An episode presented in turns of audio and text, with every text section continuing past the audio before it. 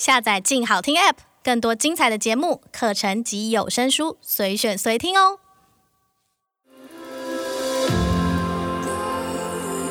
从他人的故事反映我们的样子，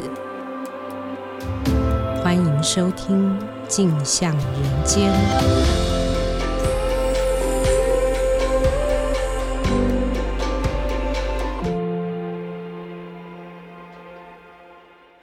收听由静好听与静周刊共同制作播出的节目《镜像人间》，我是静周刊人物组记者蒋怡婷。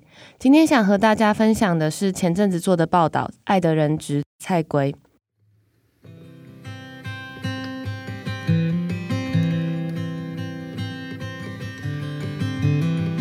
一开始做这个采访呢，是因为大港开唱在三月底的时候即将有一个。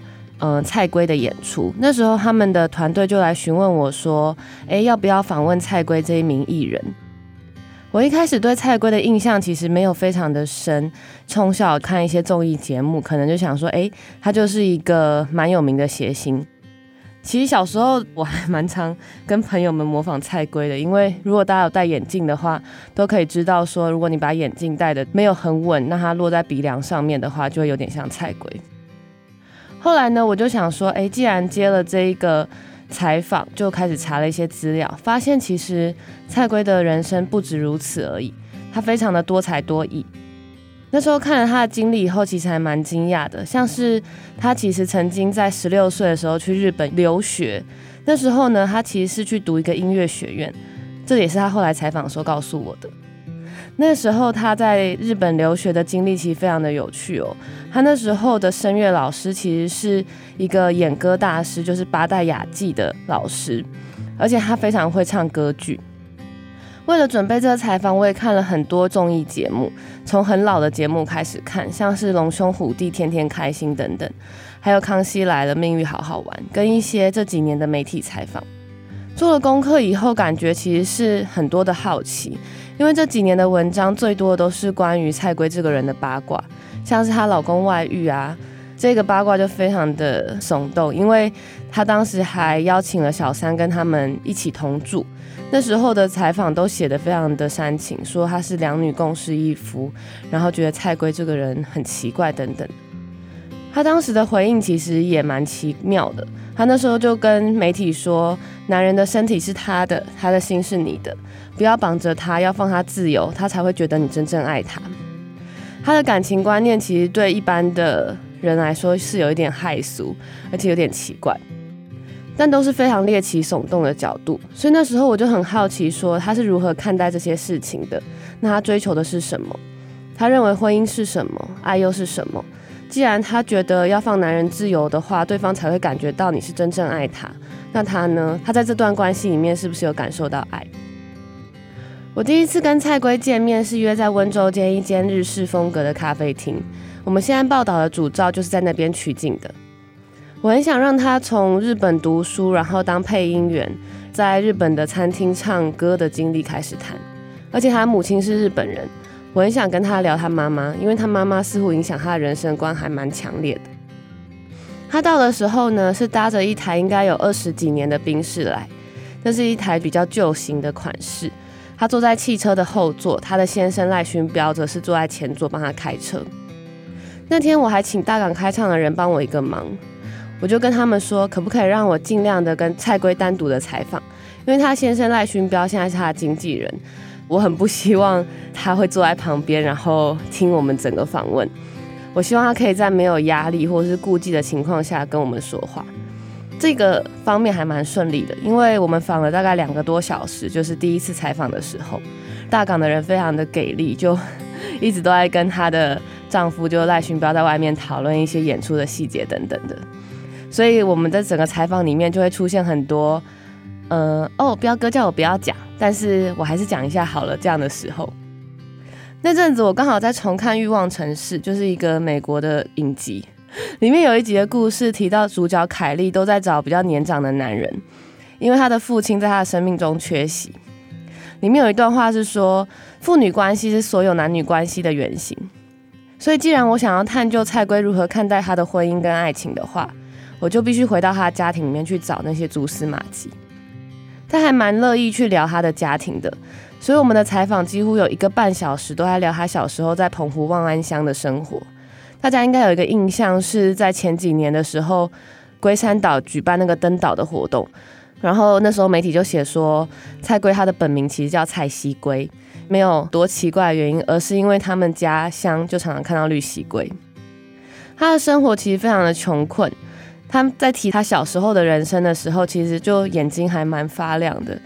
他会说，他常常要去偷邻居的菜啊，然后跟邻居吵架，然后去海里面拔海菜，甚至还会去偷绿蠵龟下的蛋来吃。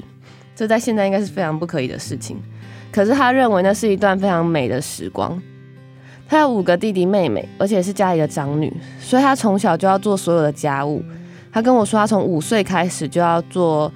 洗衣服啊，打扫啊，煮饭等等的，因为他爸妈可能都在工作，然后有能力以后呢，他就是要负责赚钱养家那一个人。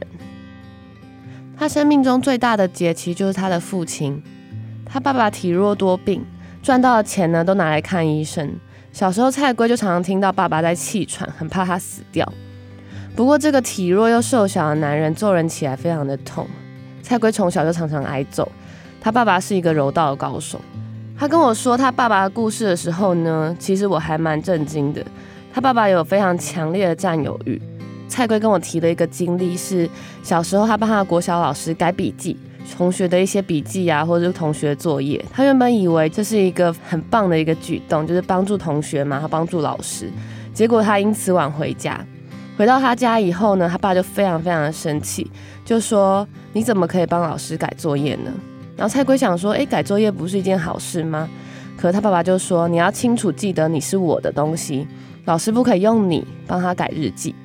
蔡龟呢就说，哎，怎么会这样子？他以为他自己做了一件好事，就他爸就一直说这个老师其实是一个共产党。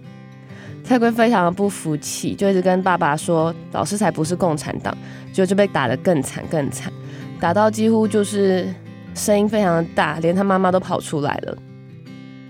他妈妈是一个非常温柔的女人，他妈妈就跟蔡龟说：“你赶快哭啊，你只要哭了的话呢，就不会被打了。”不过蔡龟其实还蛮倔强的，他就说：“没有，没有，没有，我绝对不会哭，因为他觉得爸爸说的话不是真的。”到了长大以后，蔡龟还是常常被打。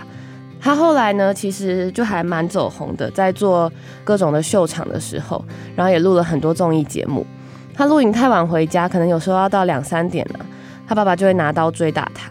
他跟我说，他家里的门啊、窗户啊都被 砍得很烂，而且他在他们家那一区还蛮有名的，因为警察常常上门去找他们。他那时候跟我说呢，他爸爸其实是以为他跟男人在外面约会，或是去了什么地方。他告诉我，他觉得他爸爸很霸道，可是他又很爱他，他希望他很开心，希望他健康快乐，所以只要他爸爸叫他做什么，他都愿意做。我听到这一段的时候，其实倒抽了一口气，坐在那个咖啡厅里面。他爸爸的行为其实是一种家庭暴力，不管是情绪上还是肢体上。但是在那个当下，我真的很难去跟蔡圭多说些什么，因为他在提到这些往事的时候呢，他常常会跟我说：“啊，不应该再说了，多说好像就是在说爸爸的坏话。”而且他也会替他的父亲解释说：“其实爸爸很爱他，爸爸给他的教育胜过别人呢。”即使是蔡龟负责送所有的弟弟妹妹出国念书，因为他已经很有赚钱能力了，而他爸爸也一直叫他要为家庭付出更多更多，但他还是认为他爸爸对他的教育是更好的。爸爸教会他做人要有警觉心，然后让他可以在面对危险的时候懂得逃跑。蔡龟他其实有一个非常传统女性的刻苦思维，为了让父亲可以快乐，或是让父亲认同，他就一直在为家庭付出。为了寄钱回家，他十六岁在日本留学的时候打了两份工，当电影配音员。大家如果有兴趣的话，可以去 YouTube 上面找蔡龟，然后打什么唐老鸭配音啊，或者是大力水手普派配音，其实都可以听到他当时在日本做配音员的时候，他配的音是哪一些。他声音真的非常的有魔力，大家应该也可以想起他在电视上面用非常嗲，然后非常高的声音尖笑，或是。发出一些奇奇怪怪的声音的那个印象。他那时候呢，就是早上在当配音员，然后晚上就到横滨去唱歌，凌晨才能回家。他告诉我说，他年轻的时候几乎都不会睡觉了，因为他从来没有在晚上睡觉过。回到台湾以后，他在秀场走红，一个月可以赚一百万，是一个月哦。可是他这些钱都没有存下来，因为为了要替家里还债啊，或者送弟弟妹妹出国念书、买房子、结婚等等，他那时候一天就要跑七场的秀，从台北到台南，到屏东，甚至还要到东部去。他常常一身汗，然后什么都没有吃，就睡倒在车子里。讲这些故事的时候，他其实口气都还是蛮高昂的，因为他像是在讲一个好像很有趣的经历，就像他正在上一个《康熙来了》或是《秘密好好玩》之类的节目，那他正在对我滔滔不绝的谈话这样子。不过我可以看到，他其实真的身体非常的痛。见到我的第一天，他就跟我说，他的手指其实没有办法弯曲。后来呢，就是我每一次见到他的时候，其实都有发现他的身体真的很不好。他的手指关节没有办法正常弯曲，然后有心脏病，然后他的肝脏里面还有好几颗囊肿。那个囊肿是有点像腹膜炎那一种，他不能被撞到，所以他其实生活都还蛮小心的。她跟我说，她也曾经怀孕过三次，但是因为太操劳了，所以一个孩子都没有办法留下来。而那样子忙碌的生活，其实不太可能谈恋爱的。蔡圭她这辈子其实没有想过要谈恋爱这件事。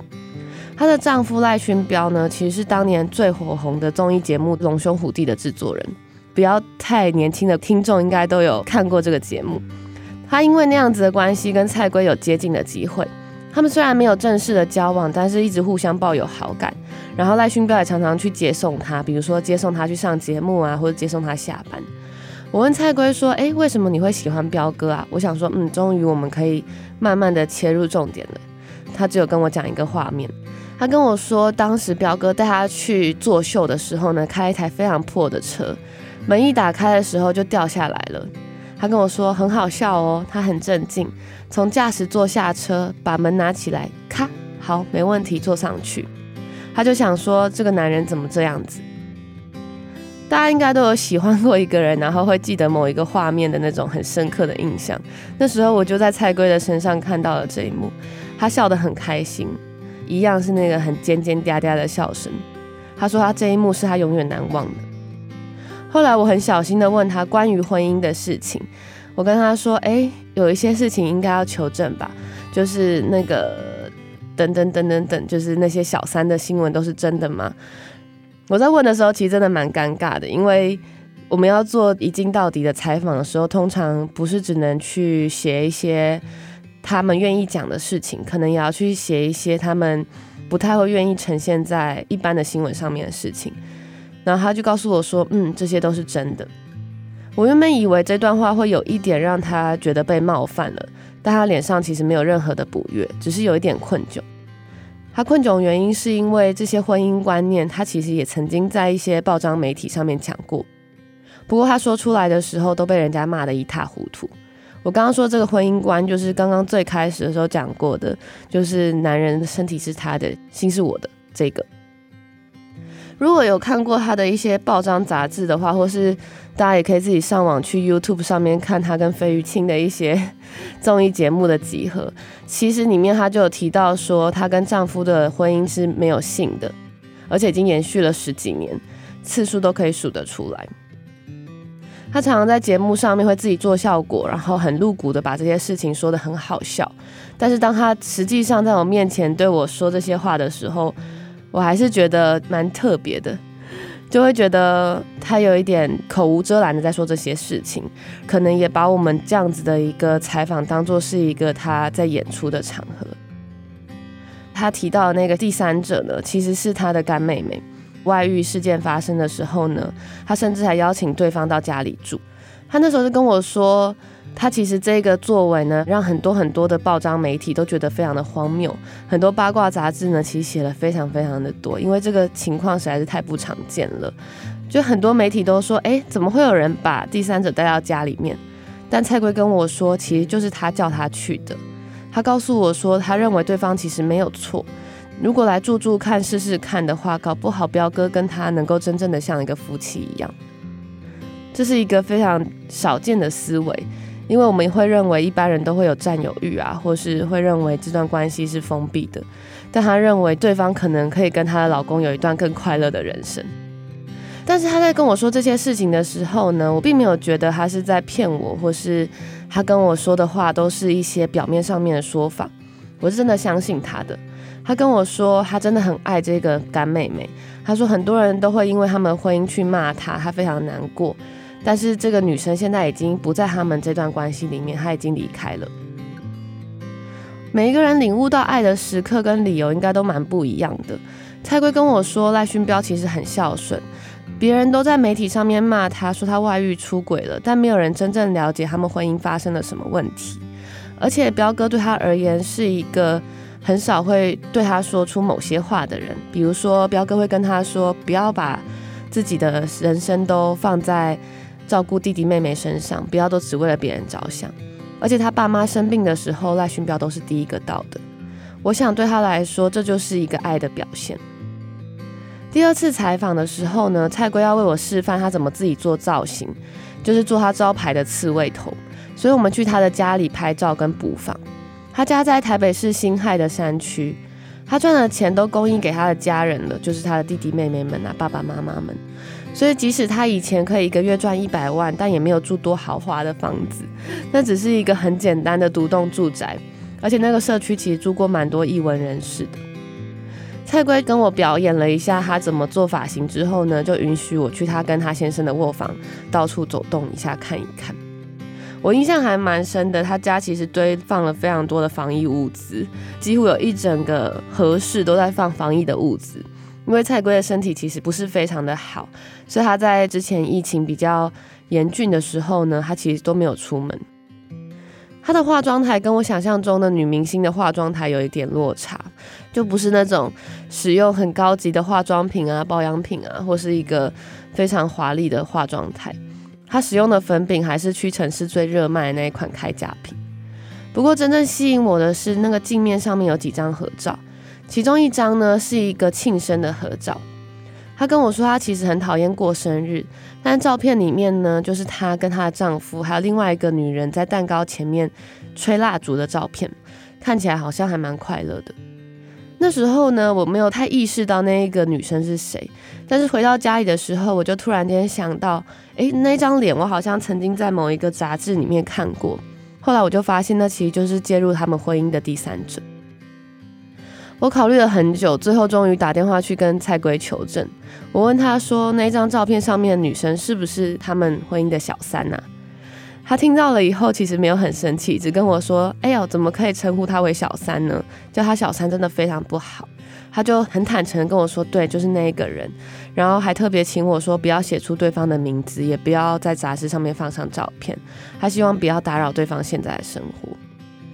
在这个过程里面，我就发现他对我说的话其实都是真的。他可能真的非常爱这个人。呃，我说是他的干妹妹。他甚至还把那张照片好好的、很珍惜的放在他们的梳妆台上面。而且他可能真心的希望丈夫能够那样子得到幸福，即使丈夫跟另外一个女人后来没有办法很顺利的走下去。这篇人物专访其实写的有点像心内话，就是我们另外一个栏位，他非常的坦白，就是。几乎把他人生的非常多事情都交代了，然后在写的过程里面，其实有点像心理分析，他为什么要这样做，为什么要那样做，为什么不离婚，为什么会爱他。访谈的最后呢，我就发现他其实一直活得都还蛮不自由的。我一直很想知道，为什么他对这段婚姻里面发生的很多事情都不会感到不开心或是生气。他就跟我说，他的思想很奇怪。彪哥就是她老公外遇，她一点都不会生气，因为一开始的时候他们结这个婚也很奇怪。大家如果有看报道的话，就会知道说他们会结这个婚呢，其实是因为彪哥要做一档综艺节目的关系。他跟我说，坦白说，他根本就不想要结婚，只要有一天爸爸妈妈、弟弟妹妹都过得很好了，他就要去世界各国。他觉得有点难以启齿。他跟我说，他一直一直一直有一个很糟糕的点，是他想要一个人过日子。听到这一段的时候，我其实有点难过，但后来也有点了解他了。他其实最想要的就是可以过得自由一点，可以过得更自在一点。比如说，他真的很喜欢唱歌，他真的很有演歌的才华，但是他渴望的东西跟他的才华常常有所抵触，所以他在演艺圈呢，其实只能当一个丑角，没有办法真正的去发挥他的才华。即使他有梦想，也有欲望，但是他没有机会拥有那样的舞台。我跟了他很多次，就包含比如说他去练团啊，然后他去大港开唱。他在大港开唱的时候，在台上其实还是非常的疯疯癫癫的，但他也唱了他很著名的歌曲，就是大家如果有兴趣也可以去找来听，叫《Let's Go Go Go》，其实还蛮好听的。然后他还在上面跟那个毁容姐妹会，就是他们 Fit 的乐团一起唱了一些歌。那时候他在台上呢，就很语出惊人的说他自己曾经有吸毒，所以脑袋变得秀逗秀逗。我在台下真的是捏了一把冷汗，想说他怎么会说这种话。到了台下的时候，我就想说，哎，他会不会对刚刚自己说这段话有一点点觉得不太好，或是不太 OK？在后台，我就跑去问他说，哎，蔡鬼姐，你刚刚就是觉得自己表现的还可以吗？然后他就跟我说，嗯，他觉得他刚刚唱的真的不好，声音没有打开。所以他最在意的事情还是他唱歌有没有唱好。我到现在印象深刻的也还是他唱演歌跟歌剧的那个样子。在练团式的时候，他跟毁容姐妹会的一些团员们很自然的开始 jam 起来，然后开始很快乐的唱歌。那一幕我一直都还蛮印象深刻的，就是他从来都不只是一个综艺节目里面搞笑的角色而已。这篇文章写菜龟是爱的人质，他终其一生都周旋在两个男人之间，渴求爱跟认同。其实我在第一次采访的时候，我在脑子里面就已经浮现了这个标题。我主管都跟我说，只要标题出来的时候，就是采访可以结束的时候。但是那个时候，我就一直很担心，说会不会这样的标题太沉重了，或是太负面了。会把他对我掏心掏肺啊的故事写得跟我以前看到的报道一样煽情。收到改稿信的时候呢，我的主管好像有感受到我的担忧，他就回我说：“如得其情，哀今勿喜。”他说：“如果你对他是同情跟不舍的话，不然就把你对他的祝福放在文章里面。”我那时候看到这一段的时候，想说：“天哪，这也太困难了吧！我要祝福他什么嘞？”所以我就改了非常多次，就是删删改改的。然后我最后就想起来，他为了一场表演，很偏执的要烫一颗九个小时自己设计的刺猬头。对，他那个刺猬头，从头到尾，从上卷子烫成爆炸头，就是他自己花九个小时弄的。然后要再一根一根拉成刺猬头，也是他要再花一个半小时去做的。而且他手其实已经痛到举不起来了，他就会用一种很奇怪的，呃，有点像是前弯，然后手不会举起来的方式来做造型。他非常的偏执，但是对他的舞台有一套很坚持的想法。我就在想，在舞台上面很疯癫的他，或许就是他感受到自由的时刻吧。所以我就把这段话写在文章的结尾，最后也希望他能够稍微的感受到自由。谢谢大家今天的收听。如果听完节目有任何回馈，欢迎留言给我们。想知道更多人物故事、调查报道，也欢迎关注《镜周刊》的网站。请持续锁定由静好听与《镜周刊》共同制作播出的《镜像人间》，我们下次见。